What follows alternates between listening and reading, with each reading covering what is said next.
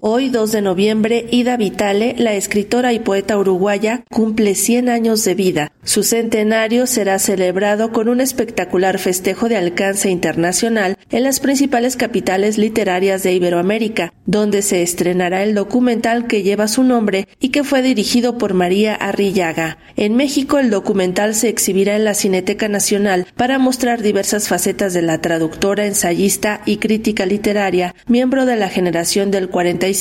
pero también como un asomo a la mujer libre y curiosa, capaz de empezar desde cero en la novena década de su vida. Le propongo hacer esta idea, pero no tenía nada que ver con el personaje público, sino con un interés en su sensibilidad, en su mirada, en ver su curiosidad, su asombro y, su forma de ver, una libertad con la que ha vivido y la capacidad de empezar de nuevo. Se exilió en la dictadura, después volvieron a Uruguay, se volvieron a ir y, a los 90 años de nuevo cambió de país y empezó a vivir otra etapa en la que fue muy reconocida en los últimos años en, en distintos países y en Uruguay y ha vivido todo ese reconocimiento como también algo que la nutre, como que ella está en ese vínculo permanente con descubrir el presente. Hay algo muy contagioso de ella en su presencia. Va descubriendo y te va haciendo ver y poetizando lo que no habías visto con un entusiasmo que cualquier persona que comparta con ella entra ahí y la película retrata esa forma que tiene de vivir. La directora le propuso a Ida Vitale realizar un documental sobre su vida en 2018, pocos meses antes de ser designada como Premio Cervantes. Así que ese episodio también forma parte del filme, lo cual permite conocer cómo vivió esa experiencia la autora de Jardín de Sílice y Un invierno equivocado.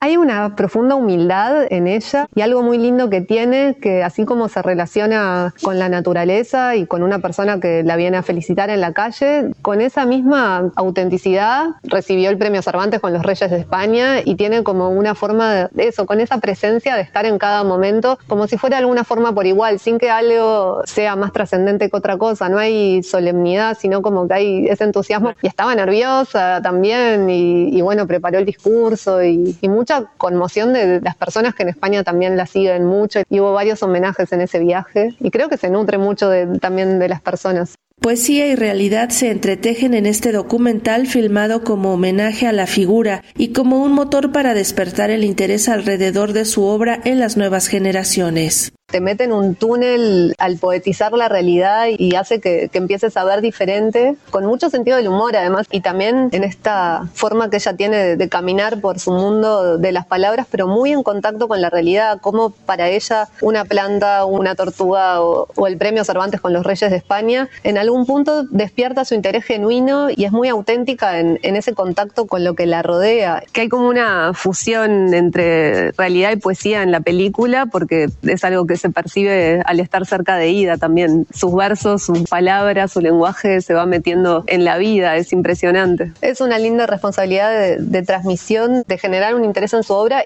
el documental Ida Vitale se exhibirá en la sala 7 de la Cineteca Nacional hoy a las 19 horas. La entrada será gratuita por medio de cortesías disponibles en taquilla. Para Radio Educación, Sandra Karina Hernández.